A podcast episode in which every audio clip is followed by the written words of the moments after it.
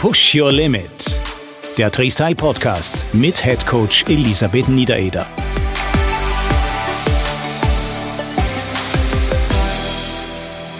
Willkommen zu einer neuen Folge von Push Your Limit, dem Freestyle Podcast. Wie immer mit Lissy, Head Coach Elisabeth Niedereder. Mit mir, ich bin der Dieter, und heute mit einem sehr interessanten Thema und einem sehr interessanten Gast. Nachdem wir uns natürlich viel in den Podcasts nicht nur mit Sport, sondern mit Leistung im Sport und all diesen Dingen beschäftigen, geht es heute mal um die Gesundheit, Gesundheitssport und wie findet man im Sport die Motivation ohne konkretes, sagen wir, Wettkampf- oder Trainingsziel, respektive wie kriegt man den Sportmuffel überhaupt vom Sofa weg? Wir haben heute zu Gast Joji Hattori. Er ist Geiger, er ist Dirigent, er ist auch Gastronom und am besten stellt er sich jetzt gleich selbst vor. Ja, also ich bin Musiker und Gastronom, das stimmt, und bin eigentlich überhaupt kein Sportler. Und deshalb vielleicht ein bisschen die Ausnahme hier unter denjenigen, die interviewt werden. Also ich wage schon zu behaupten, dass ich fast sagen könnte, ich, ich, äh, ich hasse Sport. Also ich gehöre zu diesen Menschen, ähm, die eigentlich nicht gerne Sport betreiben, ja und trotzdem es tun oder zumindest ein paar Mal in der Woche, um meine Gesundheit zu erhalten. Und inzwischen ist es so, dass ich das nicht mehr hasse. Also ich, ich, ich fühle mich wohl, äh, gesund und ich, ich spüre, dass das eben gut ist für meine Gesundheit. Aber viel Spaß daran habe ich noch immer nicht. Das ist schon mal ein wunderbarer Ansatz und eigentlich, das ist super, ein bisschen was anderes, als wir normalerweise hier hören und besprechen. Liebe Lisi, sag doch mal, wie läuft ein Training oder so mit Joji ab? Wie ist eure sportliche Beziehung? Ja, ich würde sagen, unsere sportliche Beziehung ist sehr gut, ja. Das Training läuft immer sehr entspannt ab. Also wir haben aber auch schon ein konkretes Trainingsziel, ja, wenn ich das so erzählen darf. Das Hauptziel jetzt bei Joji war nicht nur die Gesundheit, sondern es ging konkret um eine Reduktion des Blutdrucks, ja, weil er hatte etwas erhöhten Blutdruck und das war, glaube ich, auch das Hauptziel oder der Hauptzweck, warum wir zusammenkamen. Das Schöne ist, bei diesem Ziel muss man jetzt nicht exzessiv trainieren und nicht jedes Mal einen neuen Rekord aufstellen beim Training, sondern da ist es wirklich ausreichend, wenn man regelmäßig trainiert, im lockeren Ausdauerbereich. Aber ganz wichtig ist halt die Regelmäßigkeit und die Kontinuität. Also das heißt, wenn man jetzt eine längere Unterbrechung hat, dann merkt man das sofort schon auch wieder bei der Blutdruckerhöhung. Ja? Und ich glaube, mit diesem Ziel lässt sich natürlich dann auch die Motivation finden. Wie konkret das Training jetzt abläuft, wir machen meistens 30 bis 35 Minuten lockeres Ausdauertraining und danach gibt es dann ab und zu noch Kräftigung und immer Stretching. Georgie, wie ist denn das für dich? Muss dich die Lise jetzt von der Couch ziehen oder die Motivation? Wir haben gehört, der erhöhte Blutdruck war ursprünglich wahrscheinlich der Grund. Das reicht, um dreimal in der Woche aufzustehen? Genau, also schon, also die Motivation ist da. Es ist eben die Erhaltung meiner Gesundheit und ich hatte erhöhten Blutdruck schon Anfang 40. Das war eigentlich fast peinlich, nicht? Und, äh, und äh, äh, es gab schon Ärzte, die mir Tabletten verschreiben wollten. Ich habe das sogar ein paar Monate probiert. Aber dann hatte ich wieder andere Ärzte, die mir erklärt haben, wie ungesund diese Tabletten sein könnten auf lange Hinsicht. Und eigentlich, dass man das mit anderen Mitteln, das wäre eben Bewegung, und gesündere Ernährung das Problem ohne Medikamente lösen könnte. Und ich habe mich halt wirklich entschlossen, das zu machen. Aber ich kenne mich gut genug und eben meine fehlende Liebe zum Sport oder auch zum Outdoor, also ich bin eigentlich ein Indoor-Mensch, habe ich gedacht, also ich muss doch vielleicht etwas organisieren. Am besten, also wenn ein bisschen Geld fließt, ja, und zwar, also ähm, äh, wenn ich jemanden finden würde, der mich bezahlt dafür, dass ich dreimal in der Woche jogge, äh, dann wäre das natürlich auch eine schöne Möglichkeit, aber ich habe gewusst, dass das nicht geht. Habe ich gedacht, dann mache ich es mal lieber umgekehrt. Dann muss ich jemanden organisieren, einen Trainer, Trainer, eine Trainerin, äh, am besten ich bezahle für, für Monate und dann, dann würde ich ja Geld verschwenden, wenn ich das da nicht mitmache, nicht? Und äh, ich habe dann auch nach einem Trainer gesucht, der äh, auf keinen Fall älter ist als ich, weil ich möchte nämlich ähm, mein Leben lang das weitermachen, nicht? Weil je älter man wird, desto noch wichtiger wird die Bewegung, die regelmäßige Bewegung. Und ich wollte da nicht Trainer wechseln müssen oder so. Das heißt, es muss jemand sein, wenn ich 80 bin, muss jemand noch immer äh, mich trainieren können, nicht? Und äh, dann hat ein gemeinsamer Freund uns einander vorgestellt und ich habe dann der Lissy erklärt, weil sie ist ja sehr qualifiziert und sie war sogar Hochleistungssportlerin. Ja, also ich habe gedacht, vielleicht gibt sie sich gar nicht ab mit mir, äh, weil ich so unsportlich bin und eben nicht interessiert genug am Sport selbst, sondern nur an meine Gesundheit. Aber ich habe erklärt, was, was meine Ziele sind und sie hat gemeint, nein, also sie hat eben sehr verschiedenste Kunden und die Vielseitigkeit sei auch ihre Stärke und sie kann eben auch mir helfen. Und so sind wir zusammengekommen und das machen wir inzwischen schon acht Jahre, jede Woche. Okay, also als der Joji bei dir aufgetaucht ist, Lissy, hast ihm gleich einmal gesagt, du, also unter drei, viermal die Woche geht gar nichts und dir Joji ist dann die Kinnlade runtergefallen oder wie kann man sich das vorstellen? Ja, also ich habe gesagt höchstens zwei und da sind wir irgendwie so auf drei dann so. Das war der gemeinsame Nenner. Aber äh, drei genügt eben auch für meinen Blutdruck. Also das messe ich ja regelmäßig. Und schon nach ein, zwei Jahren hat sich das ergeben, dass ich das nicht mehr habe. Und zum Erhalten des normalen Blutdrucks äh, scheinen dreimal in der Woche zu genügen. Und deshalb äh, bleibe ich dabei. Ne? Ja, und auch die Tabletten hast du dann gar nicht mehr nehmen müssen eigentlich, nein, oder? Nein. Das ja, hat genau. wie lange gedauert, vom Beginn eures Trainings weg, bis du das ich glaube ungefähr zwei Jahre, also das Okay. bis, bis der Blutdruck Okay. sozusagen im Durchschnitt normal geworden ist. Ja. Mhm. Ich meine, ich denke, das ist sicher unterschiedlich. Ja, beim Joji kommt schon noch dazu, er hat damals, als wir begonnen haben, glaube ich, auch generell den Lebensstil ein bisschen optimiert, darf ich das so sagen, oder? Also auch die Ernährung spielt ja bei ihm eine große Rolle. Also das muss man sagen, ein Bluthochdruck ist ja multifaktorell sozusagen. Ja, da ist ja nicht nur jetzt der fehlende Sport oder vielleicht, wenn es vererbt ist, so, da kommt ja viel zusammen. Ja, also am, am schlimmsten ist immer, wenn es jemand ist, der raucht, der sich ungesund ernährt, der sich nicht bewegt, der das vielleicht noch in der Familie hat und so weiter. Ja, beim Joji war es, denke ich, nur die fehlende Bewegung und vielleicht bisschen die Ernährung. Das stimmt. Ja, Ja. vielleicht ein bisschen zu viel Alkohol und so, das habe ich ja reduziert.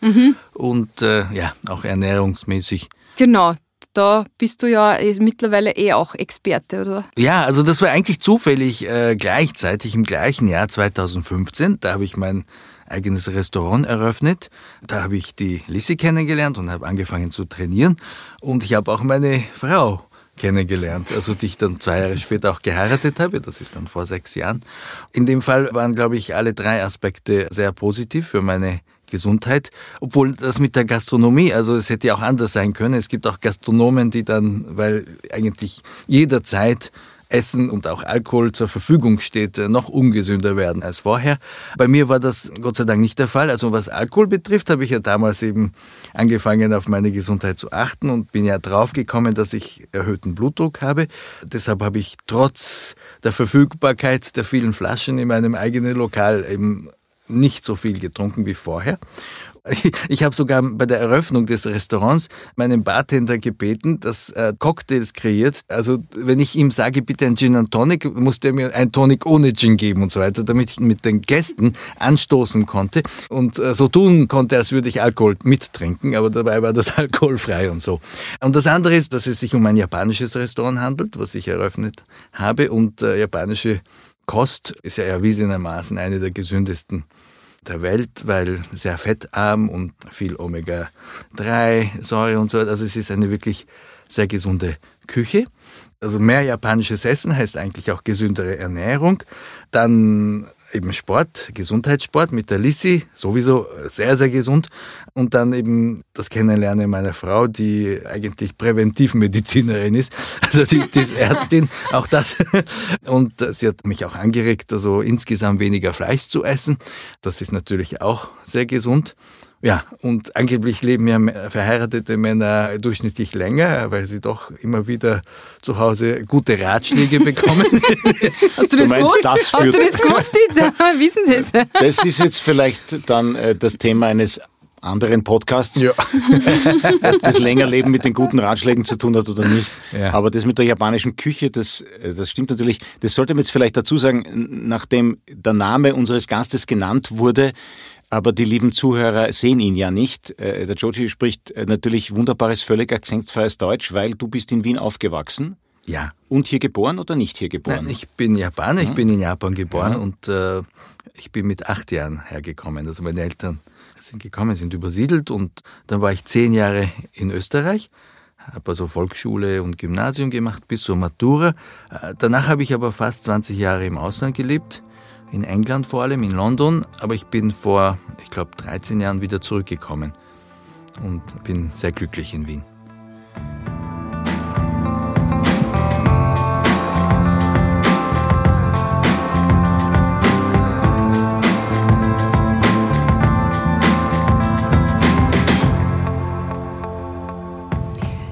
Ich muss jetzt noch ein paar Punkte ergänzen bei dem Ganzen.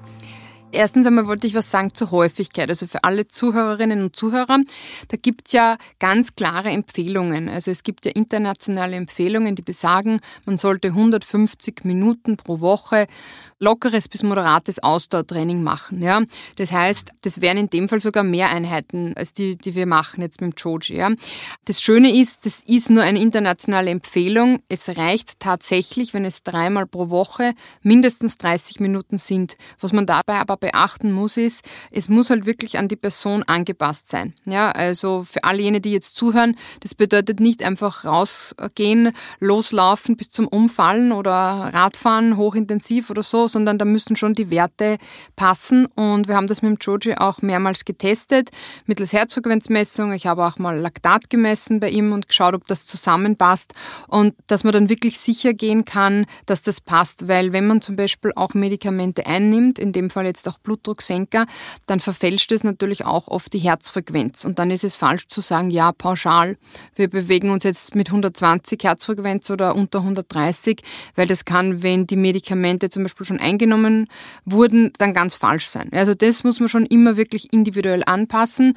Und das Schöne ist, und das habe ich in vorigen Podcasts auch schon oft erwähnt, wenn die Kontinuität eingehalten wird, sprich, wenn über einen längeren Zeitraum regelmäßig trainiert wird, dann ist es auch nicht so entscheidend, ob es dreimal pro Woche sind oder zweimal, sondern da geht es einfach nur darum, dass nicht monatelang gar nichts gemacht wird. Ja? Und das ist, finde ich, schon schön und das sollte auch all jenen als Motivation dienen, die vielleicht noch nicht geschafft haben, regelmäßig Sport zu machen, dass es nicht immer das Maximum sein muss und jeden Tag trainiert werden muss, sondern lieber ein bisschen weniger, aber dafür eben wirklich regelmäßig und über einen langen Zeitraum. Ja. Das heißt, eure sportliche Beziehung geht jetzt seit, ich hoffe, ich habe richtig aufgepasst, acht Jahre. Das heißt, seit acht Jahren dreimal in der Woche? Ja, also äh, außer natürlich, wenn wir verreist sind. Also äh, vor allem ich habe als Musiker immer wieder kurze Reisen, nicht? Dann geht das natürlich nicht. Aber sonst, ja, wenn ich in Wien bin und die Lisi auch, dann. Genau. Oder wenn ich einmal nicht kann, dann schicke ich natürlich einen Ersatztrainer. Also auch während meiner Schwangerschaft ist der Joji immer gut betreut worden, ja. Genau, und zur japanischen Küche wollte ich noch was sagen. Also ich als Ernährungsexpertin kann das nur unterstreichen. Ja, also vor allem der Fisch ist ja, was uns, glaube ich, in der österreichischen traditionellen Ernährung total fehlt. Zum Beispiel hochwertiger Lachs hat, wie der Georgie schon gesagt hat, ja wertvolle Omega-3-Fettsäuren. Ja, generell Fisch ist sehr gesund. Und ich war schon öfters im Schicki essen und ich muss sagen, die Kost ist leicht, aber doch sättigend. Und es ist wirklich für jeden was dabei. Also, weil äh, Georgie gemeint hat, ja, isst weniger Fleisch. Also sowohl für Veganer ist was dabei, als auch für Fleischtiger, wenn ich das so sagen darf. Ja. Wagyu zum Beispiel. Ja, genau, Wagyu. Auf jeden Fall sollte man das mal testen ja, nicht nur, weil es gesund ist, sondern weil das Schöne ist, es ist gesund und es schmeckt auch. Und das ist, glaube ich, schon wichtig, weil ganz ehrlich, es gibt oft was, was gesund ist und einfach, ja, dann doch nicht so gut runterzubekommen ist, ja. Ja, das kann ich nur unterstreichen. Als ehemaliger Opernsänger, genauso wie der Bernd, unser Tontechniker, waren wir natürlich auch das eine oder andere Mal auf längeren Tourneen in Japan. Und da bekommt man dann auch in den Hotels das, was man bei uns normalerweise natürlich nicht zum Frühstück verzehrt, ja, Fisch, die entsprechende Suppe und so weiter, das ist immer verfügbar. Vielleicht am Anfang ein bisschen gewöhnungsbedürftig, hängt auch von der Tageszeit ab, aber sehr, sehr gut. Mhm. Da fällt mir ein, ihr habt sich ja auf der Japan. Wir haben uns, der Bernd genau. und ich haben uns, haben uns dadurch kennengelernt, dass wir auf einer sechswöchigen Japan-Tournee das Zimmer geteilt haben und dann bleibt man entweder Freunde fürs Leben oder man sieht sich nie wieder. Bei uns war ersteres der Fall. Ja. Aber lieber Giorgio, nachdem du ja auch immer noch und jahrelang Künstler bist, wirst du ja oft auf Tourneen gewesen sein. Und wenn du dann länger weg bist, wie hältst du es da mit dem Sport? Ja, ich versuche zumindest äh, so viel wie möglich zu gehen, weil auch das ist so das zweitbeste nach dem Laufen, glaube ich. Und früher habe ich überall Taxis genommen, nicht? Aber wenn ich zum Beispiel äh, in Tokio bin oder also in anderen Städten, versuche ich also alles, was man gehen kann, auch zu gehen. Also, und das macht auch das G macht mir eigentlich sogar relativ viel Spaß. Also, Im Gegensatz zum Laufen.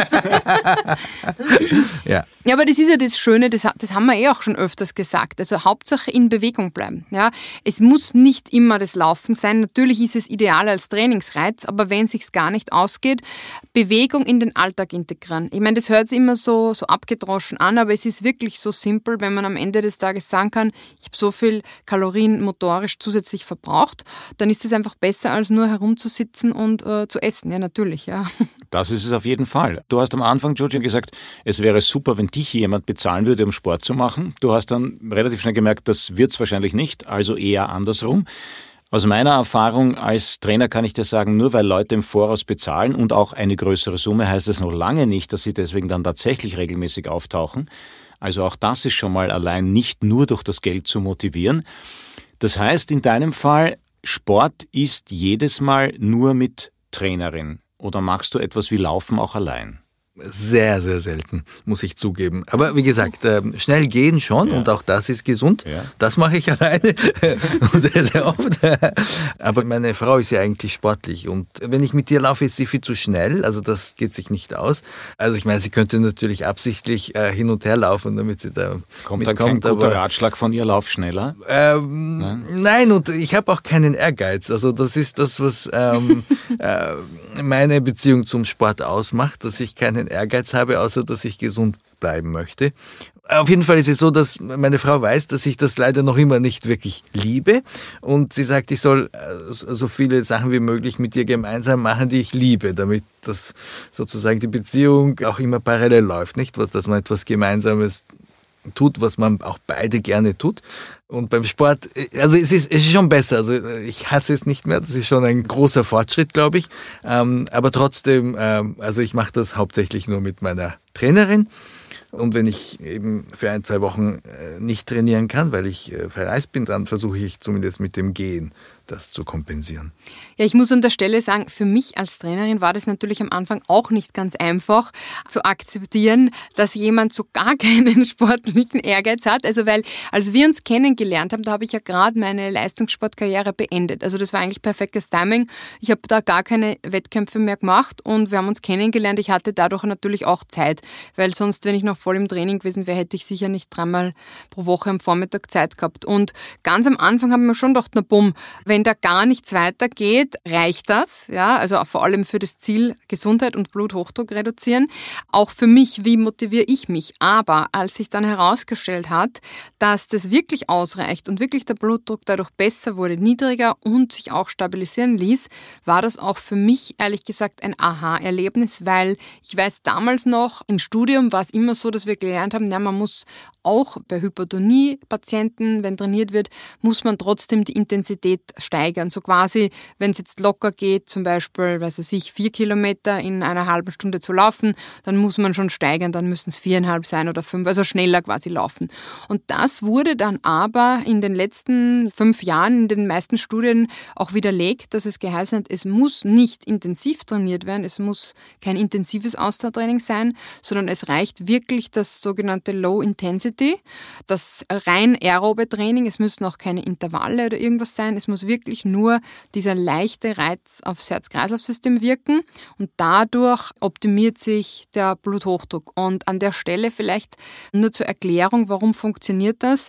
Das ist quasi wie ein Medikament, das man einnimmt. Also wenn ich sage, ich setze jetzt den Reiz und mache Ausdauertraining, wirkt das wie eine Tablette, die ich nehmen würde. Das heißt, es hält aber auch nicht ewig an. Ich muss ja die Tablette auch regelmäßig nehmen. Ja, das heißt, so alle zwei, drei Tage den Reiz gesetzt. So funktioniert es, dass dann der Blut Bluthochdruck unten bleibt. Ja, wenn der Reiz länger nicht gesetzt wird oder die Tablette nicht genommen wird, ist es auch wieder reversibel. Ist ja alles im Körper reversibel sozusagen. Also und passt sich an. Sprich, wir ersetzen das Medikament mit dem Medikament Ausdauersport. Also nur so, dass man sich vorstellen kann, warum funktioniert das. Und so funktioniert ja generell jede Trainingsanpassung. Nur das Schöne ist, für den Jojo das Schöne, man muss es nicht steigern. Also es reicht wirklich, ein und dasselbe zu machen. Wir laufen noch fast immer die gleiche Runde. Ja. Und da sind auch immer ein paar Höhenmeter dabei, also das ist dann auch schon gar nicht so ohne. Und kontrollieren eigentlich permanent den Puls. Ja, also das machen wir schon. Und dass wir da beide beruhigt sind, dass das alles passt. Und wenn der Puls zum Beispiel einmal zu hoch ist oder irgendwas war, gesundheitlich, na dann kann es auch sein, dass wir mal Powerwalking machen. Und das hat aber trotzdem einen Reiz, vor allem wenn man dann bergauf geht. Ja. Ich glaube, die Leistungssteigerung ist bei mir insofern vorhanden, als dass man immer älter wird, nicht? Und, und ich habe immerhin den Ehrgeiz, dass ich in zehn Jahren gleich schnell und gleich viel laufen kann, nicht? Und äh, also das heißt, in Relation zu meinem Alter ist das ja eine das stimmt, ja, das Eine stimmt, weil im Steigerung. Alter wird man normalerweise schlechter. Also das Oder beginnt, langsamer, genau. Ja, das beginnt übrigens schon ab 25, ja. Also äh, da baut man schon ab, ja. Und natürlich ist es korrekt, wenn man die Leistung erhält, ist es beim Älterwerden schon eigentlich eine Verbesserung sozusagen, weil viel besser wird man ja dann irgendwann nicht mehr. Das heißt, euer Trainingsplan ist quasi für die nächsten 30 Jahre vorgegeben, wenn man so will. Ja, schauen wir mal, wenn ich noch laufen kann und der Joji noch laufen kann, dann mehr oder weniger schon. Ja, natürlich, wir passen es schon an. Also auch wenn genug Zeit ist, dann bauen wir zum Beispiel schon auch mehr Krafttraining ein. Es ist nur natürlich so, der Joji ist viel beschäftigt und meine Zeit ist natürlich auch begrenzt. Und wenn es dann wirklich einmal knapp ist, dann schauen wir, dass wir auf jeden Fall die 30, 35 Minuten Ausdauertraining unterbringen.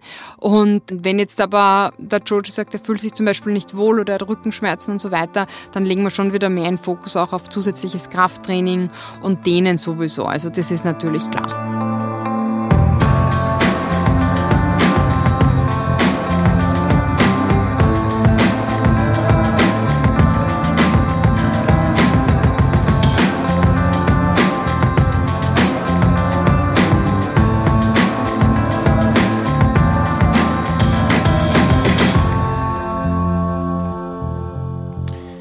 Abgesehen von der erfolgreichen Senkung des Blutdrucks, Georgie, hat dir das regelmäßige Ausdauertraining überhaupt, was die Bewältigung beruflicher Aufgaben betrifft, irgendwas gebracht? Dass du dich besser, frischer fühlst, auch in der Hinsicht mehr Ausdauer?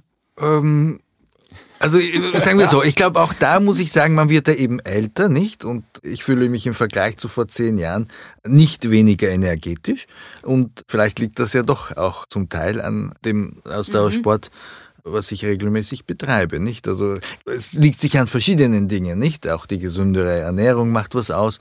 Was also meine Beziehung zu Sport betrifft, äh, ich erwarte mir jetzt keine großen Veränderungen. Ich fühle mich ja sehr wohl. Also abgesehen von Blutdruck, und das wurde äh, der hohe Blutdruck, der wurde zufällig entdeckt. Ich habe mich eigentlich komplett gesund gefühlt.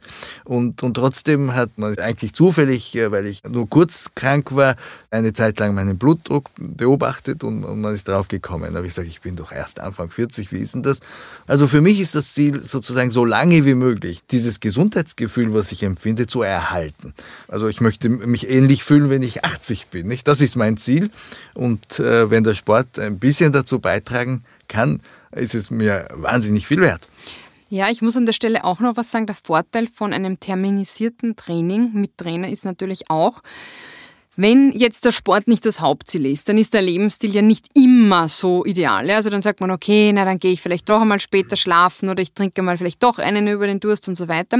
Und das Schöne ist aber, und das sage ich George auch immer, wenn wir einen Termin haben, verhält er sich natürlich am Vortag oder an den Vortagen anders. Also sprich, wenn er weiß, wir trainieren morgen um 8 Uhr, wird er heute jetzt nicht bis 3 in der Früh in irgendeiner Bar sitzen und Alkohol trinken. Warum?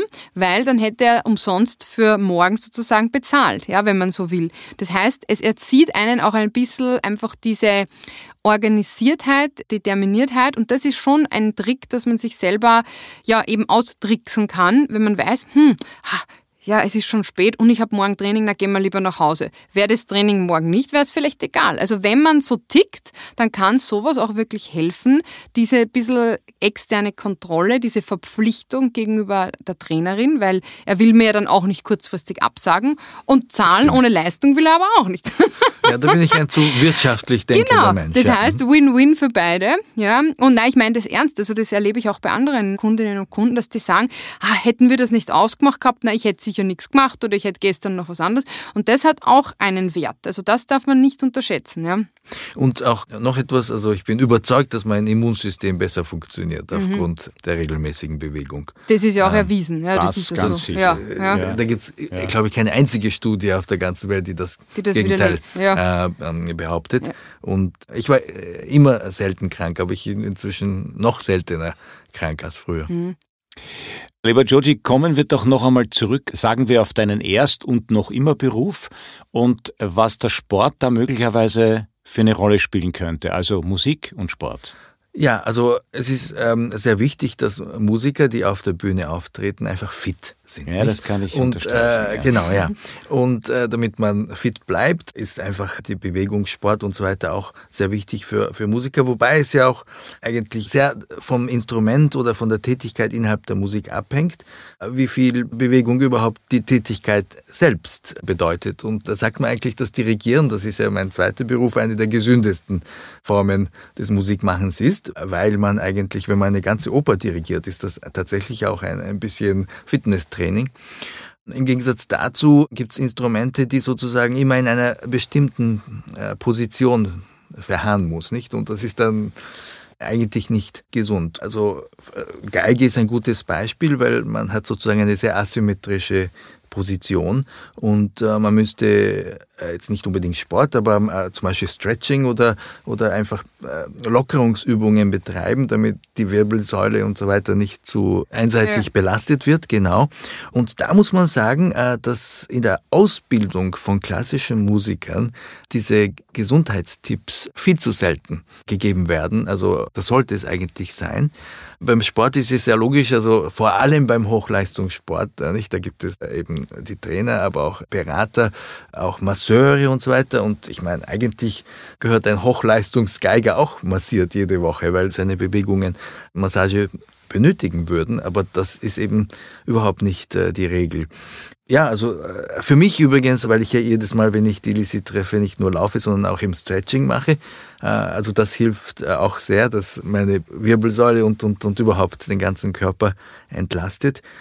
Ja, also ich kann wirklich äh, nur allen Musikern, vor allem jungen Musikern raten, Sport zu betreiben, beziehungsweise eben auf ihren Körper zu schauen und eben Lockerungsübungen und, und Stretching und so weiter so viel wie möglich zu machen. Yoga wäre auch sicher sehr gut. Was auch immer, nicht? Das kann ja eigentlich der einzelne Musiker aussuchen, was ihm mehr Spaß macht oder was zu ihm passt. Aber gar nichts zu machen ist sehr schlecht und deshalb gibt's auch sehr viele Musiker, die sozusagen Berufskrankheit äh, entwickeln. Ja, also das ist, ähm, da- kann ich dem George natürlich nur zustimmen, aber ich glaube, das ist so ein bisschen so von früher her. So Sport und Musik, das waren immer so, uh, also so komplett auseinander. Also als ich, ich meine, das kann ich jetzt mit Georges Karriere nicht vergleichen, aber als ich in der Musikschule war, da war mein Klavierlehrer blass und nur drinnen und der hätte gar nicht mal eine Handel oder so angerührt. Und als ich dann immer braun gebrannt, als ich dann schon Leichtathletik gemacht habe, so, das war richtig so zwei Welten. Ja, das hat überhaupt nicht zusammengepasst. Und wenn ich zu dem gesagt hätte, du, wie schaut's aus mit ein bisschen Sport, der hat so gesagt, so, i, Sport, ja. Also so war das damals, vor 25 Jahren oder so, ja. Ich glaube heutzutage, also das habe ich zumindest aus der Szene von Musikern oder Leuten, die mit Musik zu tun haben, die auch bei Tristal trainieren, mitbekommen, dass vor allem in Corona-Zeiten, weil viele ja quasi gezwungen waren, nichts zu tun, den Sport dann auch auf einmal mehr für sich entdeckt haben. Ja? Also dass das dann so normal geworden ist, ja, ich gehe laufen oder ich mache Austauschsport und dann entdeckt man erst die vielen Vorteile. Und da hat der Joji absolut recht, das sollte man gerade den jungen Musikern mitgeben. Es sollte ja natürlich nicht sein, was dann die Musikkarriere beeinträchtigt. Also jetzt zum Beispiel, ich sollte keine großen Muskeln entwickeln oder dass ich da und dann Muskelkater habe und dann nicht mehr jetzt zum Beispiel Violine spielen kann. Das ist schon klar, aber es geht um einen Ausgleich. Vice versa schadet es manchen Sportlern auch nicht, wenn sie sich geistig mehr beschäftigen oder zum Beispiel auch ein Musikinstrument erlernen. Na, das meine ich jetzt ernst, ja. Also mich hat es sicher geistig weitergebracht, dass ich von meinem vierten Lebensjahr an einfach in der Musikschule war, weil hätte ich nur Sport gemacht, Das hätten meine Eltern gar nicht zugelassen, ja. Aber die geistige Entwicklung wird zu die Musik ja extrem gefördert. Also das ist ja eh bewiesen, dass die Kinder und so weiter, dass das ganz wichtig ist. Und ich finde es auch schön, wenn man beide Möglichkeiten hat parallel. Dann kann man sich in der Pubertät oder als junge Erwachsene immer noch überlegen, wohin die Reise geht. Ja, aber es sollte ja nie einseitig sein. Aber wie gesagt, vor allem auch von den geistigen Fähigkeiten, das dürfen auch die Sportler nicht vergessen. Ja, also nur vom Sport kann man dann auch irgendwann nimmer, nimmer leben. Ja. Ja, ich gebe dem Joji völlig recht. Ich kann es natürlich für die Instrumentalisten jetzt weniger beurteilen, was also gar nicht eigentlich, was die Ausbildung betrifft. Bei denen, die auf der Bühne stehen, da hat sich sicher in den letzten zehn Jahren ein bisschen was geändert. In der Ausbildung wird immer noch viel zu wenig Wert darauf gelegt, wie auch auf gewisse andere Dinge. Aber letztendlich ist der Beruf des Musikers, der Dirigent steht wenigstens und bewegt seine Arme die restlichen Musiker sitzen. Sprich, sie üben, genauso wie der Mensch, der am Schreibtisch sitzt, eine sitzende Tätigkeit aus und meist noch in etwas unbequemer Körperhaltung. Und dass man dem genau. mit welchen Übungen auch immer entgegenarbeiten sollte, ich glaube, das ist mittlerweile jedem klar. Mhm dass auch die Scheu ein bisschen fällt. Ja, ja, ja natürlich, weil vorher war es oft, um Gottes Willen, stell dir vor, ein Geiger, ein, ein, eine Pianistin bricht sich einen Finger. Das kann ja ihm immer passieren beim Sport. Das kann dann natürlich für die Ausübung des Berufes ein wirklich großes Problem sein. Genau, also es gibt tatsächlich eine gewisse Sportphobie unter Musikern, eben weil es so viele Sportarten gibt, äh, wo man sich äh, zumindest leicht verletzen könnte. Und diese Verletzungen für Nichtmusiker, nicht, da hat man mhm. halt, was weiß ich, zwei Wochen Bandage oder so, das würde nicht so viel Auswirkungen haben auf den Beruf. Aber wenn man eben Instrumentalist ist, kann man wirklich den Beruf vielleicht manchmal sogar monatelang nicht ausüben, genau. nur, nur, wegen einer kleinen Verletzung. Aber auch wenn es viele Sportarten gibt, wo diese Möglichkeit besteht, gibt es eben ebenso viele andere Sportarten, wo die Möglichkeit, sich zu verletzen, sehr gering sind, vor allem wenn man sich nicht übernimmt. Abgesehen von vom Sportarten, also ich meine, Stretching ist, glaube ich, keine Sportart, aber gehört trotzdem in die, äh, in die Gruppe äh, Sport dazu. Also, also es gibt so viele Möglichkeiten, um sich wobei, zu halten. Wobei ich hatte einmal ein einen Yoga-Unfall erlebt, hat sich jemand ein Bein äh, gebrochen beim Yoga, ja? Ja, gut. Aber, aber beim Zurücksteigen dann, auf ja, den Yoga-Block. über die Treppe um, gefallen, oder was? Zurückstiegen auf ja, den okay. Yoga-Block, umgeknickt, Unterschenkelbruch. Also, ja. Okay. Na, ich meine, das ist so one in a million, ja. Aber na, das war jetzt ein kleiner Spaß, ja. Also Musik und Sport, wir wissen, auch als in meinem Fall ehemals Ausübende, das muss und soll absolut kein Widerspruch sein. Kommen wir doch noch einmal auf die gesunde und in deinem Fall gesündere Ernährung zurück. Erzähl uns doch noch ein bisschen was über dein Restaurant und warum japanische Küche so gesund ist. Ja, also es gibt außerhalb der japanischen Küche sehr viele gesunde Speisen, aber in den westlichen Küchen gibt es die Tendenz, dass gesündere Speisen weniger intensiv schmecken. Und, äh, das ist schön formuliert. Und, und das ja. liegt daran, dass sehr viele ungesunde Zutaten, also sogenannte Geschmacksverstärker sind in der europäischen Küche. Also das, das beste Beispiel ist die Butter. Ja, also wenn man ein, einfach eine Soße hat äh, und dann in diese Soße ein bisschen Butter reingibt, dann bleibt die Soße und der Geschmack länger auf der Zunge, also durch das Fett in der Butter und durch die Fermentierung der Butter. Also es, es hat sehr, sehr viele äh, geschmacksverstärkende Wirkungen, dass das natürlich dadurch besser schmeckt. Die meisten Milchprodukte, auch Käse, die ganzen Fleischfonds, also Fleischsuppen, die reduziert werden, das sind lauter Geschmacksträger, Geschmacksverstärker. Und in der japanischen Küche gibt es aber eine Wunderwaffe, das ist eine Alge, die Kombu heißt. Und wenn man aus dieser Kombu-Alge eine Suppe macht, also ein, ein Fon, und ein bisschen von diesem Fon, zum Beispiel in eine Soße oder Dressing, ganz egal, hineingibt, dann schmeckt alles viel intensiver. Warum ist das so? Weil in dieser Alge so eine natürliche Form vom Monosodiumglutamat enthält. Und eigentlich das Aromat, was das sogenannte ungesunde äh, chemische äh, Geschmacksverstärker, wurde ursprünglich in Japan erfunden weil die Kombu-Alge sehr teuer ist und irgendein Wissenschaftler schon vor 100 Jahren hat sich überlegt, wie könnte man die geschmacksverstärkende Wirkung von Kombu ohne Kombu herstellen. Und die haben sozusagen diese Alge chemisch analysiert und haben dann chemisch den gleichen Stoff produziert und der heißt eben Monosodiumglutamat. Also in ganz geringen Mengen ist auch dieses Aromat, also das, das Pulver, gar nicht so ungesund. Aber wenn man zu viel davon äh, von, von der Chemie nimmt, ist es natürlich nicht gesund. Und, und äh, die japanische Küche hat eben eine natürliche Form. Und das ist fast in jeder Speise versteckt drinnen und deshalb braucht die japanische Küche nicht die Fette äh, oder auch Zucker, nicht? Also wenn man wenn man in ein Salatdressing Zucker reingibt, wird der Salat nicht unbedingt süß und trotzdem schmeckt der Salat insgesamt besser, weil auch Zucker ein Geschmacksverstärker ist. Auch das braucht der Japaner weniger, weil er eben diese Kombo-Alge hat. Das heißt, der Wiener Erdäpfelsalat mit Kombo-Alge wäre genauso gut wie der Wiener Erdäpfelsalat mit Zucker? Ja, also ja. anders, aber äh, würde auf jeden Fall besser schmecken als nur Kartoffel und Essig und Öl. Und das ist, das ist genau äh, der Punkt, nicht? Also das alles, ja. was an Geschmack vorhanden ist, wird intensiviert durch Fette, durch Zucker, aber eben auch durch Monosodiumglutamat. Und Monosodiumglutamat hat ja kein Fett drinnen. Ist ja wie ein Salz eigentlich. Ja? Also ja. das wissen wir ja aus der Chemie, vielleicht Biochemie, dass alles, was auf AT endet, ist ja ein Salz. Und das ist ja auch zu Unrecht oft, was heißt, das Glutamat sei an allem schuld. Sage ich auch wieder, die Menge macht das Gift. Und wenn ich jetzt, ich muss kurz die Nationalität wechseln, wenn ich jetzt natürlich zum Chinesen ums Eck gehe und dreimal die Baking-Ente bestelle und dann sage, oh, mir ist schlecht, aber das war sicher das Glutamat, sollte man vielleicht auch überlegen, die Menge, das Fett, die Soßen, die Qualität und so weiter. Also das möchte ich nur sagen, weil ich höre immer Glutamat, Glutamat, Glutamat ist ein Salz und natürlich zu hoch dosiert, auch wie unser normales Salz, ja, ist auch nicht gesund. Das ist aber eh logisch. Ja.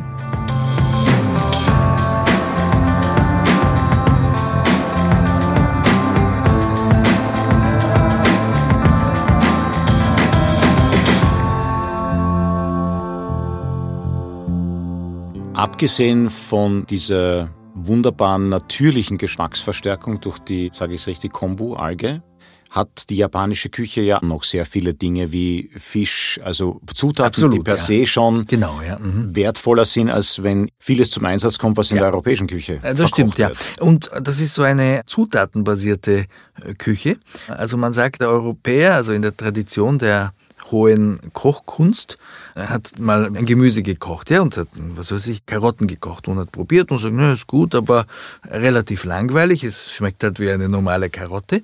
Und der europäische Ansatz ist zu sagen, also da muss man irgendeine Soße entwickeln, die wir auf die Karotte drüber gießen können. Um diese Soße zu produzieren, nicht, braucht man Butter und Kalbsfohn und, und, und Schalotten und was weiß ich. Und dann macht man das und man tut's drüber und natürlich schmeckt das Gesamtwerk viel besser als die Karotte ohne der Soße. Ähm, der japanische Ansatz ist äh, eher zu denken, also die Karotte schmeckt äh, langweilig. Und da sagt man, kann man nicht eine bessere Karotte züchten, die, äh, die besser schmeckt als die Karotte, die ich gerade probiere? Und das ist wirklich so. Also in Japan gibt es Züchter von Luxusgemüse und Luxus, äh, also einfach Zutaten, ja, und die versuchen sozusagen die Zutat selbst zu verbessern. Und das ist einfach ein ganz anderer Ansatz. Und dann geht man in ein japanisches Restaurant, da gibt es wirklich Köche, die sagen, also diese Karotte, die wurde von dem und dem Züchter entwickelt und das gibt es erst seit zwei Jahren und, und wir haben das verglichen verglichen mit 50 verschiedenen Karotten und, und das schmeckt am besten, weil das hat auch ohne Soße und so weiter so verschiedene, ein bisschen Süße und ein bisschen auch Säure und was weiß Also der kann dann, was weiß ich, minutenlang über nur die Qualität einer Karotte äh, sprechen und dann sage ich, aber ich möchte das jetzt probieren und sage, ja, das darf man nur dünsten und dann wirklich nur ein bisschen Salz und ganz pur probieren, damit man ja wirklich schmecken kann, wie gut diese Karotte ist. Ja? Also dieser Ansatz, das ist jetzt natürlich ein bisschen ein extremes Beispiel, macht die Küche auch gesünder und trotzdem gut. Also Schnitzel mit Tunke ist jedenfalls nicht die oh Lösung. Gott. Aber das wissen wir, das, das wissen wir eh schon. Aber lang. ich möchte da gleich aus ernährungswissenschaftlicher Sicht auch noch was dazu sagen. Das ist so ein bisschen diese, ja, unsere Angewohnheit, alles mit möglichst viel Soßen zu überdecken und auch nicht den wahren Geschmack zu erlernen. Ja. Und ich merke das jetzt auch ein bisschen in der Kindererziehung natürlich, aber wir haben oft verlernt, diesen Ur Urgeschmack von manchen Lebensmitteln überhaupt kennenzulernen, weil alles immer gleich, ja, da haben wir das drüber und da haben wir das drüber und so weiter. Und das ist ja auch das Problem generell bei unserer Ernährung, wenn das Essen, sage ich immer, klar am Teller zu sehen ist, also zum Beispiel jetzt der Reis, so wie er ist, ja, das Fleisch nur vielleicht abgebraten, ja, das Gemüse nicht in irgendeiner Soße verpackt, sondern wirklich so, dass man es noch erkennen kann, dann sind diese Gerichte viel fettarmer und viel gesünder, als wenn einfach über alles sowas drüber klärt wird oder halt verarbeitet wird und man weiß dann eigentlich gar nicht, was ist da drinnen. Und das gebe ich auch oft meinen Kundinnen und Kunden als unter Anführungszeichen Abnehmtipps, ja, als gesunde Ernährungstipps mit, dass ich sage, je weniger Soßen, je weniger verarbeitet das Ganze ist, desto gesünder ist es auch meistens. Und ich finde das total interessant. Das, das, wusste ich bis dato noch gar nicht, was der Joji da gerade erzählt hat von, von der Karottenzüchtung und so. Also spannend, ja. Ist es dann wirklich viel spezieller? Ich meine, es gibt ja bei uns auch äh, natürlich das quasi 0815 Gemüse aus dem Supermarkt. Das wird dann die Tomate oder Paradeiser auf Wienerisch, ist ein gutes Beispiel. Aber natürlich gibt es ja bei uns auch diverseste Biozüchtungen, die das so und so vielfache kosten. Aber der Ansatz der japanisch ist dann noch spezieller, oder? Ja, sagen wir so, die Tomate ist eine der wenigen Gemüsesorten, wo auch schon in Europa sehr fortgeschrittene Ansätze gibt, was Züchtung anbetrifft und verschiedene Sorten. Das heißt, der Durchschnittseuropäer, der zumindest gerne gut isst, weiß, dass ein großer Unterschied besteht zwischen Tomate und Tomate. Bei der Karotte ist man eben nicht so sicher, höchstens zwischen Bio und nicht Bio, aber Karotte ist halt Karotte.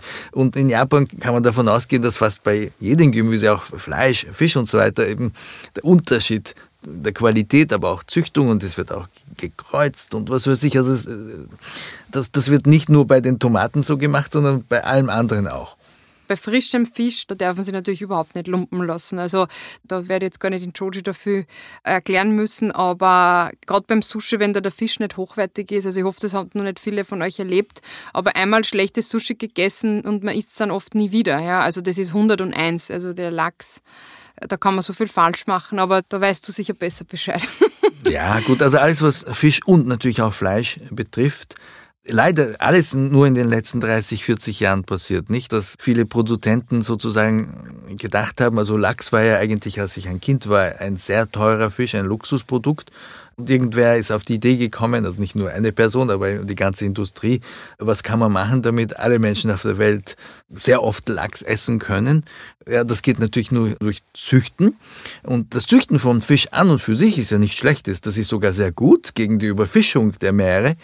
Aber wenn man versucht sozusagen äh, in einem ganz kleinen Becken so viel wie möglich Fische oder auch Garnelen und so weiter zu züchten, dann kommt es zu den gleichen Problemen, die wir auch eigentlich schon von der Fleischzucht kennen, nicht? Also wenn Hühner einfach in ihren Stellen nicht, nicht mehr sich bewegen können, weil sie so eng äh, verfercht werden und so weiter. Und das gibt's genauso eben auch bei den Fischen.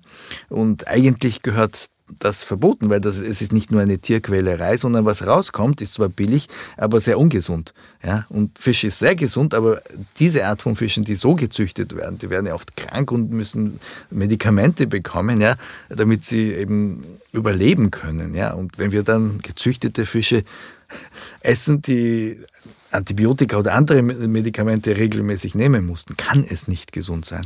Ja, das aber, ist wichtig, ja. dass man das erwähnt hat, finde ich. Mhm. Ja. Aber diese Art von Fisch gibt es natürlich in deinem Restaurant nicht. Nein. gibt es da, gibt's da die angesprochene Spezialkarotte?